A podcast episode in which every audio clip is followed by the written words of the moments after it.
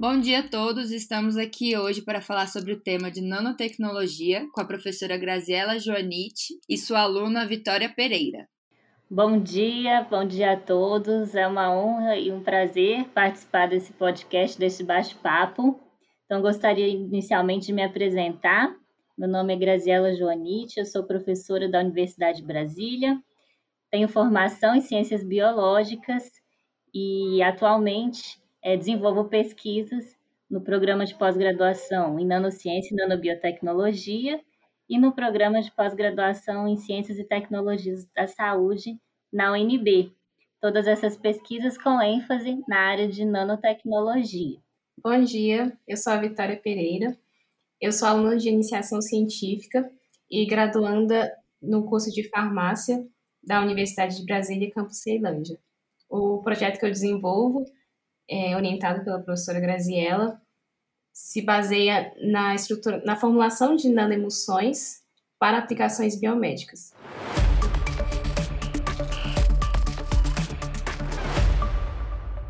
Bom, então hoje eu e Vitória viemos comentar um pouco sobre nanotecnologia e como que a nanotecnologia tem ajudado nos avanços científicos né, da área de biotecnologia, o que, que a gente pode esperar para o futuro.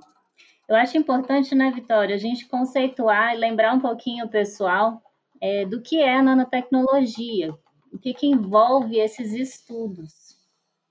Então, é, a nanotecnologia é um estudo que envolve manipulação da matéria em escala nanométrica. Às vezes a gente fica pensando, né, Quanto é um nanômetro? A gente sabe e decora que um nanômetro é 10 a menos 9 metros, mas quão pequeno é isso? Em geral, a gente utiliza até uma analogia, né? Uma referência de escala para a gente ter uma ideia de quão pequeno é isso. Um nanômetro é cerca de 100 mil vezes menor que o diâmetro de um fio de cabelo. Então, você imagina aí seu fio de cabelo, imagina o diâmetro dele um nanômetro é 100 mil vezes menor. E a gente sabe que nessa escala, as, a, os materiais eles podem apresentar propriedades diferenciadas, o que permitem, por exemplo, a aplicação deles em várias áreas, né? não só na biotecnologia, mas na biomedicina, tecnologia de informação, energia, transporte, remediação ambiental, vários é uma ampla gama né, de aplicações. E, Vitória, às vezes a gente pensa que a nanotecnologia está distante né, do nosso dia a dia, mas já existem vários é, produtos, vários produtos que nós usamos hoje que já possuem algum tipo de, tecno, de nanotecnologia associado. Você pode dar um exemplo de algum deles? Tem muitos medicamentos voltados para o tratamento do câncer que, na sua composição, tem nanotecnologia. Então, a nanotecnologia ela é bastante empregada para melhorar a melhorar a farmacologia, a atividade terapêutica de muitos medicamentos, como por exemplo. Exatamente. Então, hoje a nanotecnologia já está presente em tratamentos médicos, né? Já tem medicamentos vendidos comercialmente com esse tipo de tecnologia e também em, em, em, vários outros produtos que usamos no dia a dia, por exemplo, uh, celulares, tecidos, shampoos, cosméticos, vários produtos dessa linha já apresentam algum tipo de nanotecnologia. Então, a tendência é que essa tecnologia esteja cada vez mais presente no futuro próximo, né? E nós temos é, feito junto do nosso grupo de laboratório, o Laboratório de Compostos Bioativos e Nanobiotecnologia, um trabalho de divulgação científica, né? Tentando trazer esse assunto para é, desmistificar, esclarecer, tornar mais acessível o assunto da área de nanotecnologia para a população em geral, porque é algo que está cada vez mais presente e vai ser é, falado, né? Com, com mais ênfase e, e mais ênfase mesmo no futuro próximo.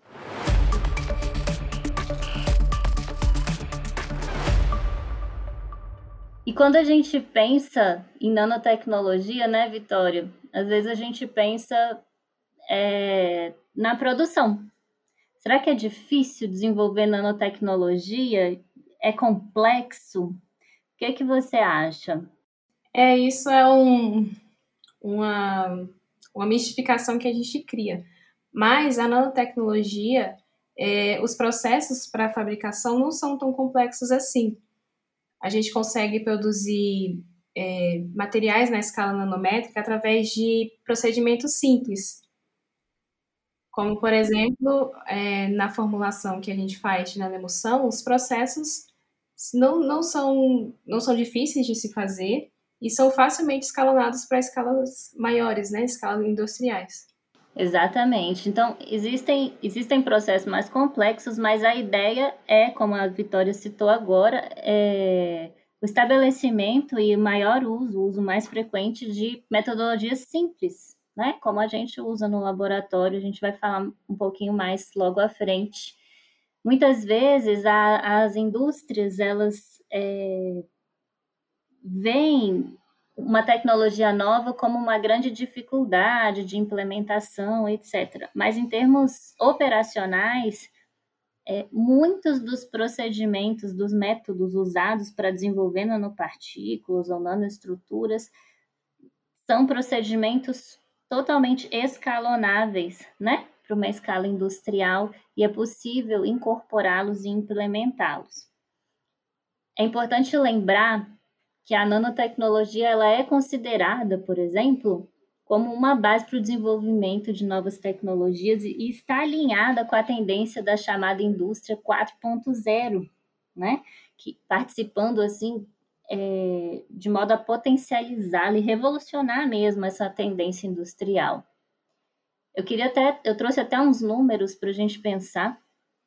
É, segundo dados de uma empresa chamada BCC Research, que é uma empresa especializada em pesquisa de mercado, é esperado que o mercado global da nanotecnologia, relacionado à área de biotecnologia, por exemplo, movimente cerca de 123 bilhões de dólares até o ano de 2025. Então, é, é algo considerável, né? E importante das, das indústrias, não só internacionais, mas falando das nossas indústrias, as nossas indústrias nacionais, é importante que elas estejam abertas e acompanhando esse processo. É claro que tudo é um. É, toda nova implementação passa por um processo bem gradual de familiarização, de assimilação da tecnologia, mas a, a grande expectativa né, é que esse processo, a inserção da nanotecnologia na, nas indústrias, se intensifique muito nos próximos anos, especialmente aqui no nosso país também, e que acompanhe as tendências globais.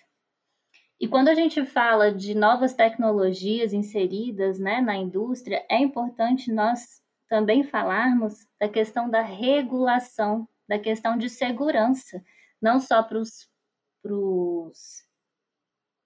para os funcionários da indústria que vão lidar e manipular com essa tecnologia, mas também para os usuários. É importante a gente falar é, de protocolos para descarte né, de materiais, é importante a gente falar de meio ambiente.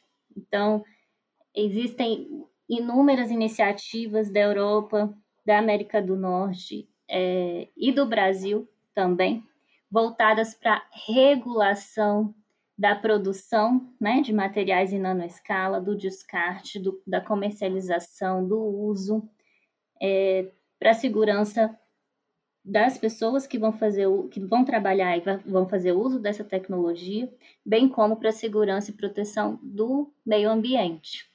O que, que você acha sobre isso, Vitória? É importante ter esse tipo de regulação?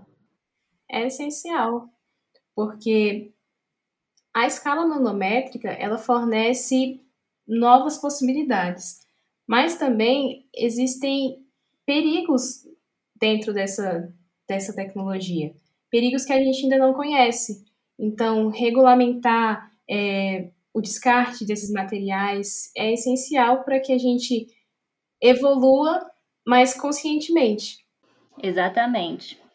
E é uma área tão ampla, né? Quando a gente fala de nanomateriais, nós estamos falando de vários tipos de materiais.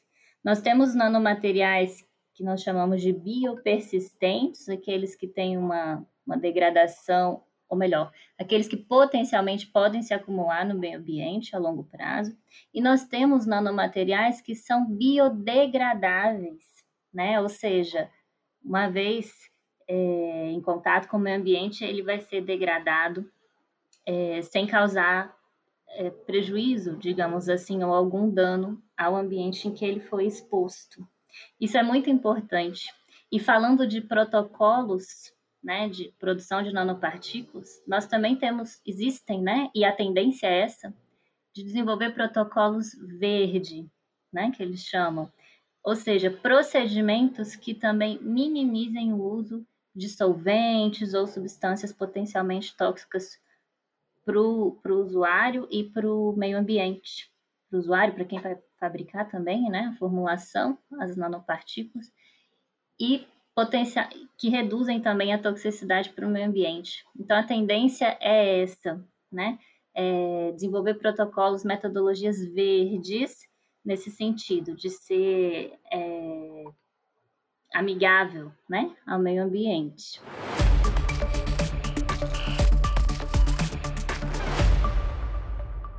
Agora a gente vai falar um pouquinho, né, dar um enfoque aqui, né, Vitória, sobre é, a importância de encontrar outras maneiras de administrar compostos bioativos e medicamentos. Hoje nós Conhecemos maneiras clássicas de administração de medicamentos. Você pode tomar um medicamento por via oral, você pode tomar um, medicamento, por exemplo, é, por via intravenosa, né, na, diretamente na corrente sanguínea. Existem outras administrações de medicamento que são vias tópicas, intradérmicas, né, direto na pele, enfim. Existem várias vias de administração de medicamentos. Mas essas vias apresentam algumas desvantagens é, em relação à chegada desse medicamento no tecido alvo, né, no tecido que precisa de fato ser tratado e receber esse medicamento. Vitório, você poderia falar um pouquinho mais sobre essas desvantagens, digamos assim, das administrações clássicas de medicamentos? As diferentes vias de administração, elas possuem características únicas. E essas características elas conferem diferentes padrões de absorção e metabolização de compostos bioativos e medicamentos. Por exemplo, um medicamento quando ele é administrado pela via oral, uma grande parte dele é degradado pelo fígado. Já quando esse mesmo medicamento é administrado pela via sublingual, uma pequena porção é degradada no fígado. E isso permite que esse mesmo medicamento, quando administrado nessa via sublingual, seja aplicado em doses menores. Então, isso possibilita a redução da ocorrência de efeitos adversos. Mas a natureza química dos compostos pode impossibilitar o poder de escolha da administração em diferentes vias. E é justamente nesse ponto que a nanotecnologia é empregada. As diferentes nanoestruturas de natureza lipídica, polimérica, metálica e dentre outras, elas apresentam a capacidade de possibilitar a administração de compostos em diferentes vias, através da encapsulação deles nessas nanoestruturas, que são conhecidas como nanocarreadores. Esses nanocarreadores, eles protegem essas moléculas contra degradação, otimiza a sua interação com os componentes biológicos e até mesmo é possível fazer o direcionamento dessas moléculas para tecidos alvos. Então, tudo isso representa ganhos muito significativos em atividade terapêutica e também na redução de efeitos adversos.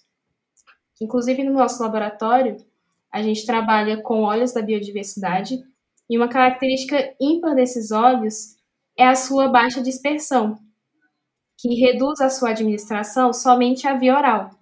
Então, para contornar esse problema, a gente formula um sistema de nanoemulsão, que promove a maior dispersão desses óleos pelos fluidos biológicos, potencializando as atividades terapêuticas desses óleos e possibilitando também a administração por diferentes vias.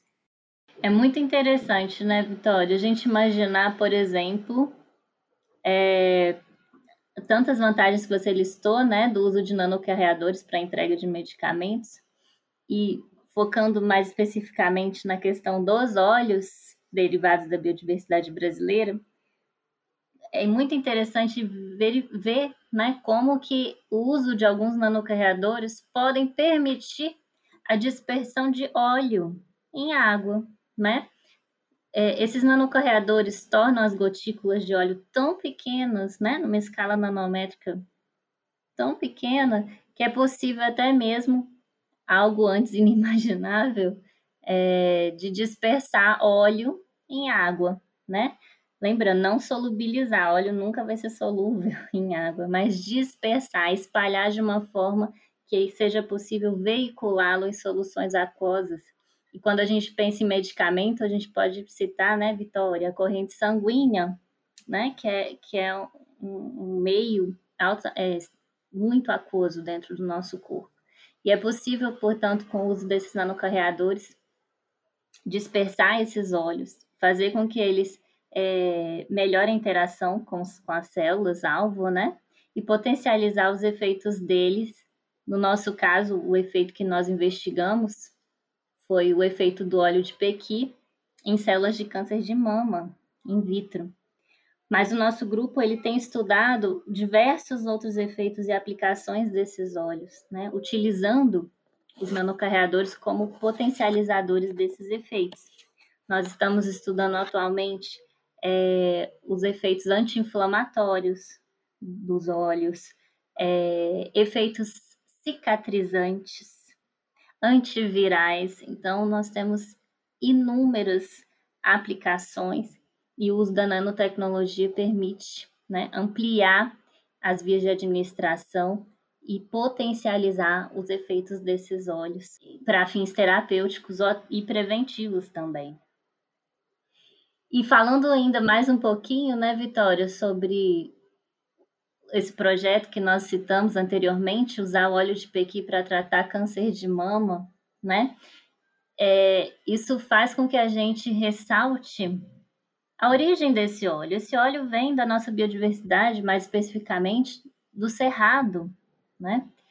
E o cerrado é um bioma muito amplo, com é, mais de 11 mil espécies né, de plantas, por exemplo, já catalogadas, e ainda há muitas outras espécies a serem identificadas. Vitória, você poderia falar um pouco para nós, um pouquinho mais, sobre quais outras plantas, além do pequi, né? Quais outras plantas e frutos do cerrado podem trazer avanços científicos na região? Sim, é, principalmente quando a gente se refere a aplicações biomédicas, todo esse bioma ele oferece possibilidades que são infinitas, porque cada espécie de planta ela fornece um grande conjunto de moléculas bioativas que podem ser utilizadas no tratamento de diversas doenças. E eu não posso deixar de ressaltar que toda essa riqueza dessas, desse bioma ele é revelado através do conhecimento tradicional que as comunidades da região possuem essas pessoas elas aprenderam durante séculos como aproveitar esses recursos e são os principais guias dentro dessa grande biblioteca de compostos naturais. E é esse conhecimento que orienta todas as investigações científicas desse tema. Além do pequi, frutos como buriti e bauru também são muito utilizados por essas comunidades.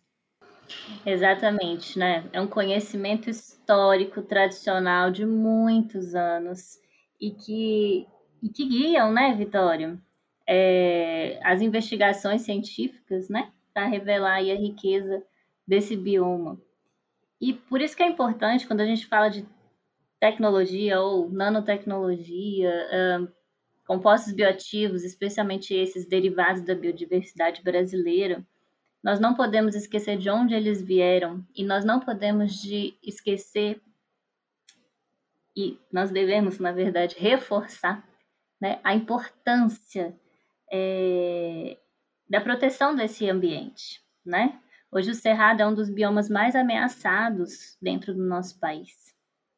Então, como é possível, né, destruir algo ou uma região que, além de toda a sua importância é, ecológica mesmo, é, tem também a sua importância terapêutica, né, nos seus, nos seus múltiplos é, componentes e moléculas. E aqui a gente está falando especificamente de plantas, mas a, a, fauna também, né, é muito rica.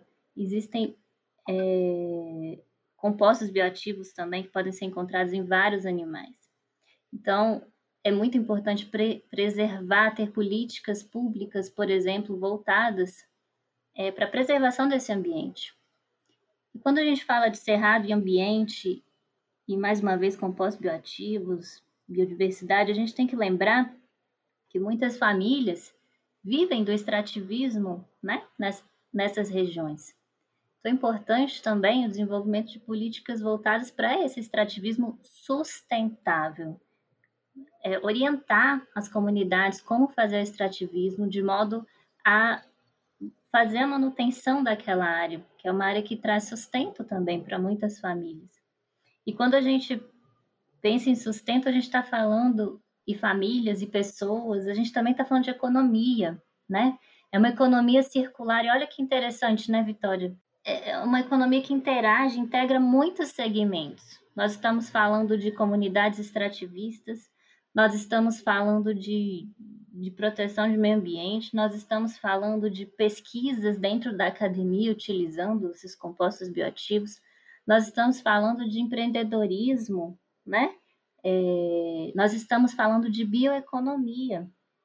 Então, é importante também ter essa visão ampla é, de integração e valorizar todos estes segmentos. Né? Então, lá no nosso grupo, nós sempre buscamos ter essa visão ampla. Nós desenvolvemos projetos de pesquisa, mas o nosso intuito não é só trabalhar com os compostos derivados da biodiversidade brasileira e associar nanotecnologia e melhorar ou potencializar os efeitos desses compostos. Nosso intuito também é mostrar a importância deste bioma, mostrar a importância das comunidades que, que têm esse bioma como seu sustento, mostrar a importância da valorização da nossa biodiversidade e de como, né, o, o nosso país, o Brasil, ele pode ter mais autonomia econômica se souber explorar e valorizar melhor toda a riqueza natural que nós temos. Eu queria até aproveitar e citar um exemplo que saiu do nosso grupo de pesquisa, é, que integra, né, busca integrar por exemplo, academia, empreendedorismo, nanotecnologia e compostos derivados da biodiversidade brasileira. Nós temos, é, esse ano foi criada uma startup de uma egressa do nosso grupo de pesquisa, a Patrícia Leite. Ela criou uma startup chamada Labo. É uma startup voltada para o desenvolvimento de cosméticos à base de nanotecnologia e compostos derivados da biodiversidade brasileira. Então, olha só que fantástico, né? É... E para mim, o que, o que me deixa mais feliz é que eu tenho certeza, né, que essa iniciativa, ela é uma iniciativa que reconhece a importância do Cerrado, que busca valorizar, que entende e tem essa visão ampla, né, é, da importância desse bioma e da bioeconomia, da importância desse bioma na bioeconomia. Então, é um exemplo bem bacana que surgiu do nosso grupo de pesquisa. E assim como este exemplo, existem vários outros, né? Já existem várias iniciativas empreendedoras buscando utilizar ah, os compostos da biodiversidade brasileira associados à nanotecnologia para diversas aplicações cosméticas, nutracêuticas, terapêuticas, aplicações é, na agricultura, né? Enfim, existem inúmeras iniciativas nesse sentido. Vitório, você gostaria de comentar mais alguma coisa sobre este assunto? Mais algum ponto de, de destaque? Eu queria destacar que o Brasil, por ser o, o país que detém da, da maior diversidade do mundo, né? Cerca de 17% de toda a biodiversidade do mundo está presente no Brasil. Então, é, pesquisas voltadas para esse tema, de descobertas de novas aplicações de compostos bioativos, tem como papel desenvolver a bioeconomia do Brasil. Então, é, toda essa cadeia que a senhora citou anteriormente de extrativismo sustentável, preservação ambiental, se torna possível através de pesquisas como essas. Exatamente. Não poderia deixar né, de citar é, como que nós estamos é, conscientes né, dessa necessidade que a partir desse ano nós vamos iniciar nossas pesquisas utilizando óleos e avaliando, né, estudando óleos de, é, extraídos por várias comunidades aqui da nossa região, né, comunidades extrativistas que produzem, extraem esse óleo. E nós um dos nossos objetivos é mapear e verificar a qualidade desses óleos extraídos por cada comunidade, verificar se, se há necessidade né, de, de que as comunidades melhorem o armazenamento ou o acondicionamento desses óleos, para que elas possam é, ser futuramente fornecedoras desses óleos, não só para fins alimentícios, né? Que a, é a grande saída desses óleos é, são para essas aplicações alimentícias, mas também outras aplicações, por exemplo, aplicações fitoterápicas, né? Então, nós já estamos em contato com comunidades extrativistas da região, estamos muito alegres de poder finalmente, né, fazer essa ponte, investigar esse material no laboratório, é, verificar qualidade e principalmente novas propriedades desses materiais na parte de prevenção e terapêuticas, né? A parte fitoterápica e também nós estamos fazendo investigações é, nutracêuticas e cosméticas também. Então é isso, né, Vitória? Esse assunto é tão amplo e não dá para a gente discutir tudo no, no, intervalo de tempo que nós temos curto, mas é, estamos à disposição para o esclarecimento de dúvidas. Venha conhecer um pouco mais sobre o nosso trabalho e, e várias outras iniciativas né, que a Universidade de Brasília e outras instituições do Brasil têm nesta área de nanotecnologia. Agradeço imensamente é, a sua atenção e desejo um, uma excelente semana a todos. Continuem se protegendo. Um abraço a todos. Muito obrigada, gente, pela oportunidade. Acho que foi uma experiência muito legal participar desse podcast e poder levar um pouco sobre a nossa expertise, né, o nosso conhecimento sobre bioeconomia, nanotecnologia. Espero que tenha sido muito proveitoso para vocês.